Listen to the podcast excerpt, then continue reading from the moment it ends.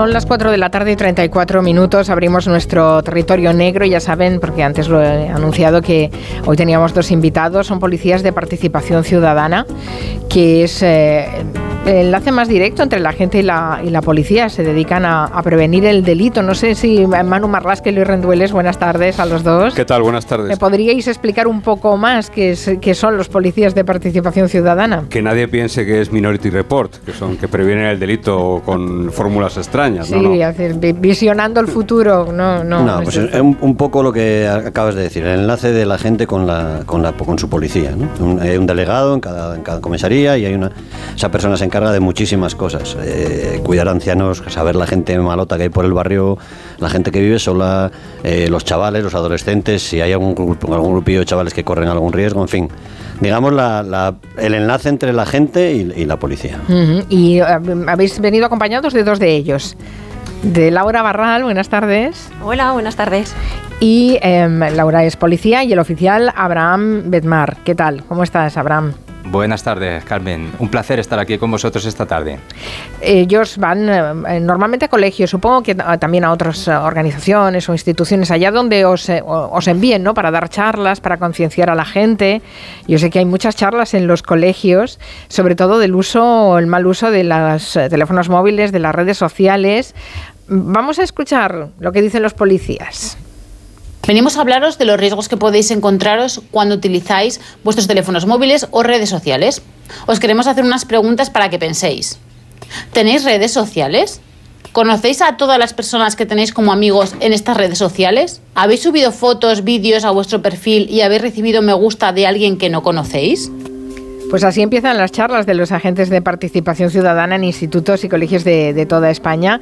Eh, claro, esto, Manu, Luis, cuando nosotros íbamos al cole no era necesario. A lo mejor te hablaban de los riesgos de, de aceptar algún caramelo de algún desconocido en la puerta del colegio, pero claro, es que la tecnología ha venido a complicarnos la vida a veces. Sí, casi siempre. Hay miles de delitos ya que se cometen por redes sociales, hay un montón, es una sociedad digital, ya no podemos estar sin esas herramientas, ¿no? Ni, ni, los padres ni, ni, ni, los chavales. No sé si es demasiado temprano o no, ahora lo dirán ellos cuando les damos los teléfonos, ¿no? Y quizás deberíamos empezar por ahí, Carmen.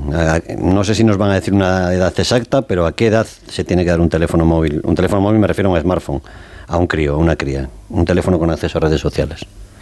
Eh, bien, Luis. Bueno, en primer lugar, pues cabe decir que cada niño eh, tiene un desarrollo madurativo distinto. Por ello, mm, no podemos establecer tasativamente eh, una edad para entregar un dispositivo al niño.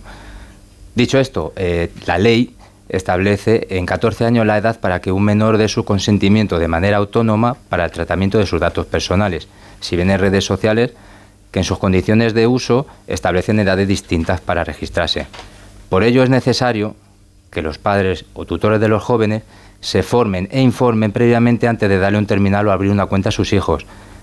En los primeros contactos con la tecnología hay que enseñarles, acompañarlos y sobre todo no dejarlos solo navegando con estos dispositivos, para evitar sobre todo de que sean víctimas o autores de un delito. Nosotros esto lo denominamos la educación digital. Mm, bueno, educación que necesitan también recibir los padres. A, ellos llegaremos, pero supongo, Laura, que la pregunta que ha hecho Luis es la pregunta que más veces os hacen, ¿no? En estas charlas. Sí, la verdad que cuando hacemos charlas dirigidas a padres, que a través de AMPAS o de empresas que a veces también acudimos, pues sí que es una pregunta que nos hacen ya, es la primera, yo creo, ¿no? De ¿a qué edad le doy a mi hijo el móvil? Y la verdad es que, como decía antes Abraham, la respuesta es que no hay una respuesta correcta o uniforme para todo el mundo. Depende de la madurez del niño y también de las necesidades a lo mejor un niño, pues porque está más tiempo fuera de casa, viaja más por sus actividades extraescolares, pues necesitan móvil antes. Pero claro, la base es la formación, la educación digital para ellos. Entonces, según la madurez y, y cuando lo necesita, pues esa va a ser la edad. Bueno, vosotros también habláis con los padres. Eh, no sé qué consejos les dais, pero ¿habéis advertido si los padres eh, o tutores tienen en general un buen control de la vida de sus hijos en redes sociales? Una buena educación digital, ¿no? También los padres. Exacto. Bien, bueno, en primer lugar mm, queremos comentar que mediante el plan director, ¿vale? Tenemos establecida una sinergia con todos los sectores de la comunidad educativa, entre los cuales están los padres. Abordamos todo tipo de problemáticas desde el prisma de la prevención y las actividades formativas es la piedra angular de nuestro trabajo.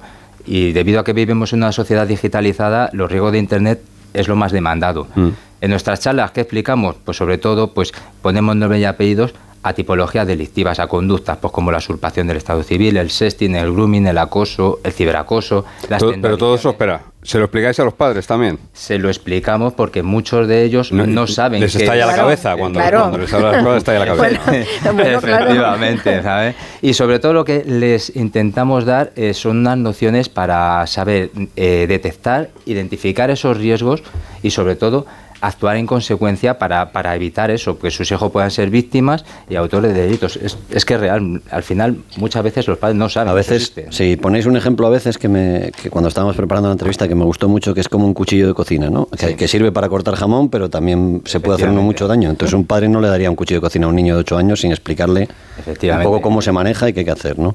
Eso es. Eh, los críos a veces se meten porque vosotros habéis detectado niños de 8 años con, con redes sociales. Y algunos se meten en comunidades peligrosas, ¿no? Por ejemplo, me gustaría que hablaseis de eso, que eh, anorexia, retos virales también, todo este, todo este tema. Uy, aquí hemos hablado ya de retos virales en el territorio negro, es decir, que están al cabo de la calle. ¿Qué puede hacer un padre para eso? Para evitarlo. Claro. Para evitarlo. Bueno, pues lo primero lo que venimos hablando, sobre todo es esa buena educación digital, ese acompañamiento, ese estar con tus hijos todos los días. Acompañamiento es espiar el móvil y ya, ¿no? Acompañarlo, enseñarle a utilizar, saber lo que es riesgo, a ver, lo que es un delito y qué consecuencias puede tener. Y en el caso de los retos virales, hay que tener en cuenta una cosa. Eh, cuerpo solo tenemos uno y vida tenemos uno, pero ¿hasta dónde estamos dispuestos a llegar por conseguir un like o un me gusta? Esa es la línea que lo que tenemos que llegar a pensar como padres. Hay retos que no suponen ningún riesgo, pero hay otros retos que sí pueden suponer peligro para la vida o para la salud de la persona. Claro, lo que es terrible es pensar que eh, el, like y o el me gusta sea tan fundamental en, en, la maduración de los niños ¿no? y en su relación con los demás. Eh, sí, realmente los jóvenes, pues eh, al final de cuentas van buscando ese, e, e, ese, encontrarse en un grupo de iguales y esa, al final tener esa afinidad. ¿Esos likes equivale a lo que antes era ser el popular del cole, el popular del instituto? Sí, la presión de grupo, al final en esas edades es fundamental, es querer ser parte de, algo. y, cuantos más seguidores y más likes, pues ellos pues más importantes se sienten. Antes Abraham ha soltado una retaíla de, de, palabras en inglés. Eh, bueno, algunas veces los hemos oído, ¿no? El, grooming, el sexting, el ciberbullying. Eh, yo no sé si os encontráis con muchos padres que realmente conozcan o sepan de lo que estáis hablando, pero por si acaso, y tenemos padres escuchando, hagamos una descripción básica de lo que es un grooming, o un sexting o un ciberbullying. Bien, en relación con el, con el bullying y el acoso, eh, realmente el, acoso es una conducta de hostigamiento que se realiza a una persona de manera continua. Eh, lo que antes se hacía en el colegio y luego posteriormente, eh, pues una persona que estaba acosada salía de ese entorno pasaban unos días y volvía, ahora se ha vuelto con, con, con Internet, ha mutado con unas consecuencias más graves, como cuáles pues ese hostigamiento está 24 horas, 7 días. Pero aparte es la viralidad de, ello. Eh, un vídeo de, una agresión llega en muy pocos segundos a mucha más gente, con lo cual ese hostigamiento, ese daño que se le hace al joven es mucho mayor. Nosotros en ese aspecto que trabajamos, pues fomentamos la, empatía en los jóvenes para que, para que entiendan sobre todo que el acoso no es una broma y que la víctima realmente lo está pasando mal sobre todo también hacemos hincapié en la figura de los testigos. Los testigos es una figura elemental. Tenemos el autor, tenemos a la víctima, pero si los testigos con, su, con, continuar eh, esa, esa gracia del acosador están reforzándole y, además a la víctima lo están dejando aislado. Es una figura muy importante y queremos que ellos eh, sepan que, que ante una situación de acoso no tienen que continuarlo, que lo comuniquen a los profesores o a otras personas. Claro, que los profesores y que los padres y que en general toda la comunidad educativa sea sensible y tengan una respuesta. No, supongo que también las también los colegios y los institutos eh, tendrán sus charlas con vosotros, ¿no? Cómo afrontar cuando algún niño denuncia o se le ve por los síntomas que da que tiene algún problema. Sí, a ver, mm, es, una, es un hecho que venimos constatando que efectivamente eh, las charlas pues tienen su repercusión y cada vez hay una mayor sensibilización y una concienciación eh, en el respecto al acoso. Y sobre todo, y lo más importante es que cada vez hay una menor tolerancia ante ello. Se facilita la denuncia y demás. Un crío acosado da síntomas, da síntomas visibles en, su colegio, en su clase, más allá de en su casa, ¿no? Esto quiero decir. En, el colegio se puede detectar, es un poco como lo que se decía antes, la, llamada de atención para prevenir la violencia de género, esos vecinos que en vez de, de pasar de los gritos que oyen o de los golpes, aquí también hay signos de alarma. Pues en algunos casos sí. En otros, pues a lo mejor pasa más desapercibido, pero como decíamos anteriormente, lo vital es que los padres tengan una buena comunicación con sus hijos para saber cuando él se comporta de una manera diferente, cuando algo ha cambiado en ellos, pasar tiempo con ellos. Entonces, cambios, pues claro que hay cambios. Puede haber cambios desde físicos que se ven claramente en el menor, por ejemplo, que puede pasar muchas horas sin dormir, porque esa preocupación, ¿no? como decíamos, el ciberacoso traspasa las aulas. Entonces, claro, cuando a través del teléfono está siendo acosado 24 horas al día, pues el niño no descansa o el niño no estudia, o sea, su rendimiento también disminuye. Entonces sí que se puede ver en todos esos, su comportamiento a la hora de alimentarse, también su forma de comer puede cambiar. Pueden ser muchos los síntomas que, podemos observar en él, pero lo vital es conocer al menor, pasar tiempo con él para poder detectarlo a tiempo. Se aíslan, ¿no? A veces si a ese deporte les gustaba, por ejemplo, jugar a fútbol, a baloncesto, no quieren ya ir a jugar, se, vuelven como apáticos, ¿no? Incluso caen en, el absentismo escolar. De hecho, Laura mm, puede hablar hablarnos de un proyecto internacional en el que estamos inversos relativo al absentismo escolar. Sí, es un proyecto que está cofinanciado por Erasmus Plus de la Unión Europea y formamos parte de la Policía Nacional junto a otros cuatro socios. Y en este proyecto, pues lo que se trabaja es el prevenir el abandono escolar o el abandono educativo temprano a través de talleres y se basa esta metodología que está centrado para eh, utilizarlo en las aulas del el aprendizaje por pares, es decir, eh, incluir a los menores, a los estudiantes estudiantes, que este, este proyecto está dirigido a niños de entre 11 y 14 años, pues para que enseñar a los más mayores y que ellos sean los que enseñan a los menores, a los más pequeños. De esta forma, pues ellos mismos son como más conscientes. Un tutelaje, digamos, que vaya de. efectivamente, es como una tutela, son mucho más conscientes tanto del daño que pueden hacer como autores como de los perjuicios que tienen. Hay dos errores de los padres, ¿no? Que me decías. Los padres siempre pensamos que mi hijo no va a ser acosador y siempre pensamos que no va a ser tampoco víctima ni cómplice, ¿no? Siempre pensamos que nuestro hijo no está en ese está fuera, ¿no? Sí. En fin, cualquiera puede que ser. Que es un autoengaño absoluto porque cualquiera puede eh, sufrirlo, ¿no? Y cualquiera puede ser verdugo también, o por lo menos cómplice. ¿no? También, también. Incluso sin saberlo, porque hay veces que pueden cometer algún tipo de delito y no ser consciente de que lo están haciendo. Claro, a lo mejor no se han dado cuenta de que eso está mal. Eso es. Claro, porque como todo el mundo lo hace, las cifras son terribles porque, eh, según la OMS, España es el séptimo país del mundo en casos de ciberacoso. Y me han comentado Manu y, Luis eh, que les habéis contado que a estas charlas en colegios e institutos muchas veces van dos o hasta tres policías y mientras uno habla el otro mira. pues es decir, que ya estáis haciendo ese trabajo de a ver cómo está reaccionando este grupo y si aquí hay algún caso, ¿no? O algún policía viejo diría a ver cómo pajean los niños. Eh, efectivamente. vaya expresión también. vaya, vaya, argot. Es que es así. Pero sí os ha pasado, ¿no? De ver a alguna niña, algún niño y... Sí, en el fondo al final, pues como cualquier intervención policial, pues mm, es cierto es que cuatro jóvenes más que dos, eso, eso es obvio. Eh, entonces, pues pues bueno, pues mientras un compañero está dando la charla, pues oye, pues la otra persona puede estar observando o también esto también viene le viene bien para que los para que los jóvenes empaticen, pues oye, pues a lo mejor yo estoy dando una charla y a lo mejor una chica pues empatiza más con, con Laura y se abre más a explicar su problema a una profesora entonces es bueno, eso, eso es bueno que vayan dos personas, sí.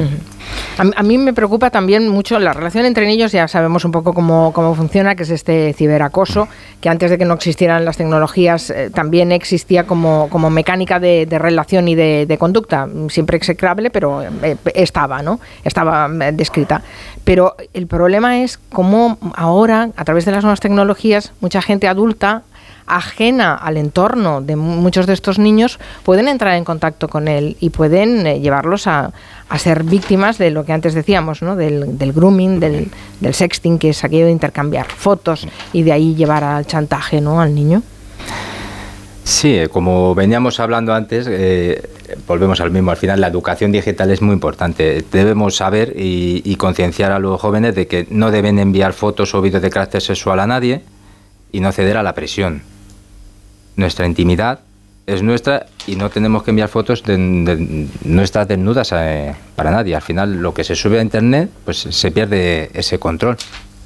Sí, ya, no, ya no desaparece, eso ya no desaparece nunca, ¿no? Claro, lo que pasa es que la, la intimidad o la privacidad nosotros la teníamos de- definida de una, man- de una manera Claro. y, y la- y nuestros adolescentes la tienen definida de otra. Bueno, y luego hay una variante, Carmen, ¿eh? Eh, a veces son adultos los que les piden a las chicas, sobre todo a chicas. Sí. A veces son adultos los que piden a niñas fotos, pero a veces son sus novietes, ¿eh?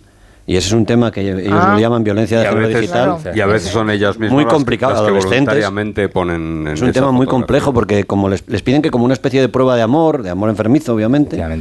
Y por eso eso es otro tema, la violencia de género digital, que me gustaría que tocaras, Abraham. por- Sí, sí. eh, vamos a empezar con, con el sexting, que es lo que muchas veces se tiene normalizado en las parejas, no deja de ser el envío de, de estas fotos. Se tiene muy normalizado, es una parte de- del propio filtreo. Eh, al final, ¿qué pasa? Que si tú lo, lo pasas de manera voluntaria, bueno, pues no pasa nada. El problema es cuando se reenvía y no hay consentimiento de la otra parte. Ahí ya podemos estar incurriendo en un delito contra la intimidad y en el caso de que haya menores, incluso de pornografía infantil. ¿vale? Eh, ¿Qué puede pasar muchas veces? Pues que mientras tenemos una relación, muy bien. El problema es que cesa esa relación y ¿qué pasa con todo eso que hemos enviado? ¿Qué pasa con esa persona que se siente mm, mal porque le han dejado? Igual puede haber una, una venganza, igual puede haber al final una extorsión, un chantaje. Envíame más porque si no lo publico a todos tus contactos. Eso viene parecido a ser a lo que viene siendo el grooming, que es esa persona que se esconde detrás de un perfil falso para captar a niños y al final tener un contacto. ¿Qué pasa? Las personas que se sienten chantajeadas tienen miedo a comunicarlo, a expresarlo, no quieren denunciarlo, no quieren decirlo porque se les sienten vergüenza. Y al final, ¿qué hacen? Acceden al chantaje y eso no deja de ser al final como apagar un fuego con gasolina. Estás enviando más material. Se produce una, una extorsión, una sextorsión, que es lo que venimos, venimos di- haciendo también.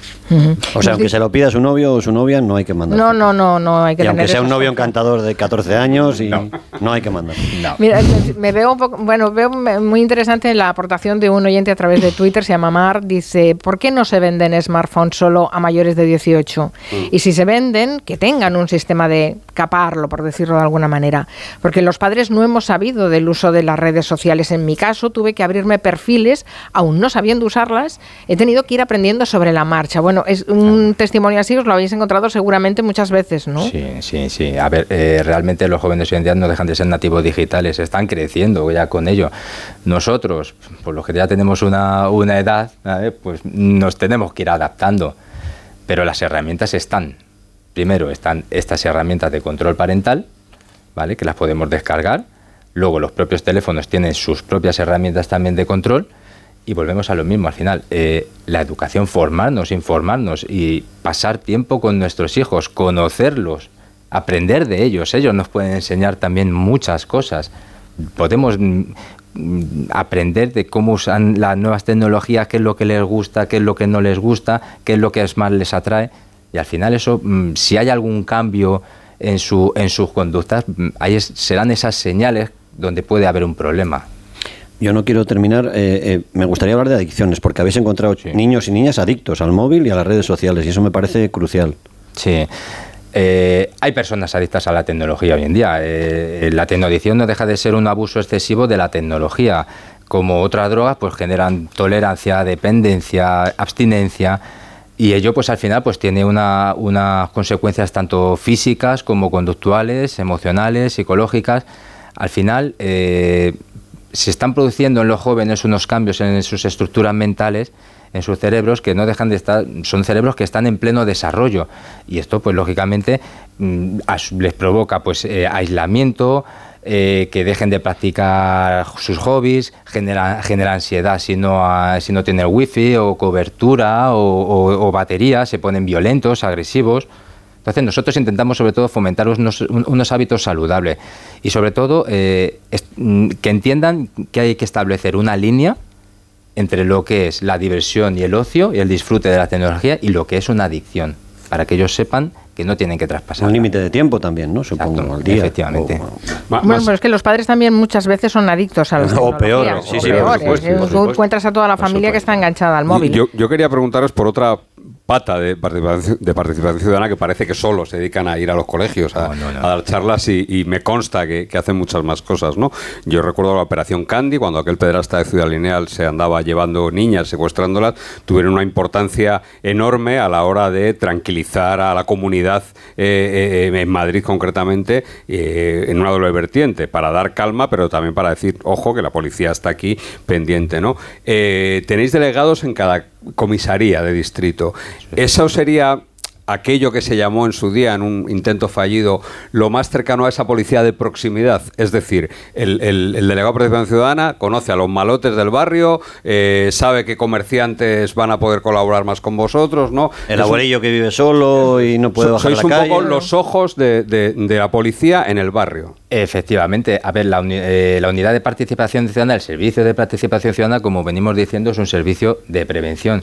Eh, trabajamos con todos los colectivos vulnerables, nos estructuramos en planes, tenemos el plan comercio seguro, el plan de, el plan de colectivos ciudadanos, el plan turismo, el plan mayor y el plan director. Mm. Entonces, eh, en todas, en cada una de las comisarías hay un experto policial en todas estas materias que es el contacto directo entre la institución policial y estos colectivos. Mm. Entonces, eh, cualquier demanda, cualquier atención, cualquier problema, eh, las personas se pueden dirigir al ciudadano y él les asesorará o les derivará a las unidades correspondientes para su investigación. Esa es la estructura. Tenemos más de 200, 217, delegaciones y, cercano al millar de, funcionarios eh, haciendo este trabajo. Siendo esos, esos ojos de la comisaría, esos ojos de la policía. Poli de barrio, poli de barrio, podría ser una serie, yo ahí lo dejo.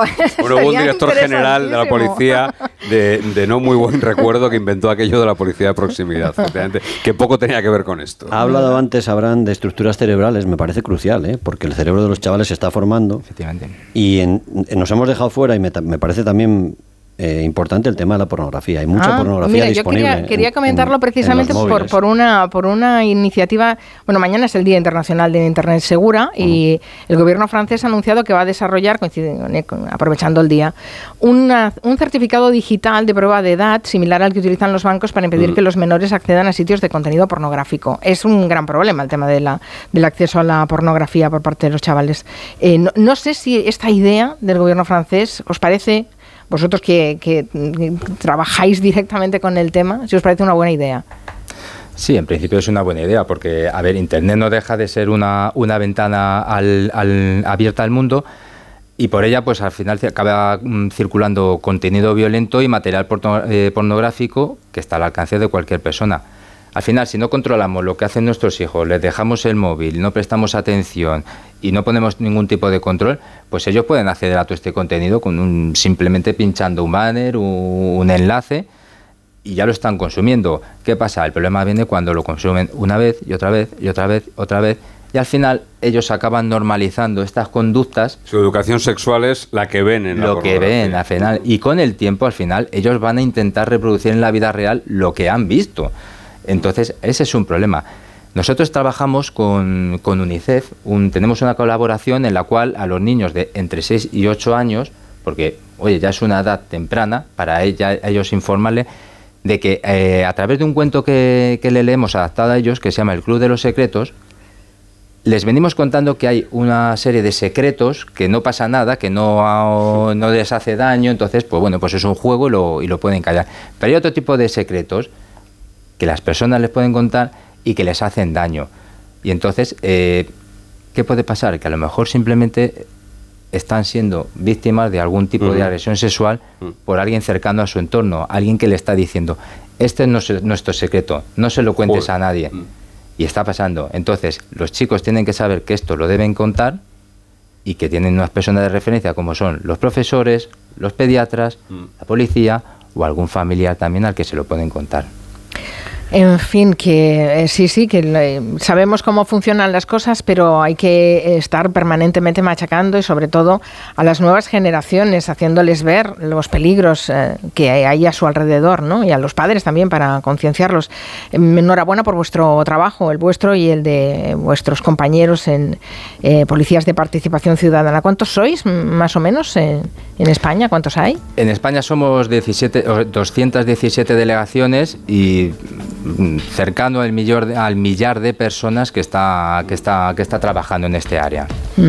Gracias Laura Barral y Abraham Benman por haber venido hoy al territorio negro con Manu Marlasca y Luis Rendueles. Gracias a los dos. Gracias. Gracias. Muchas adiós, gracias. Adiós, adiós.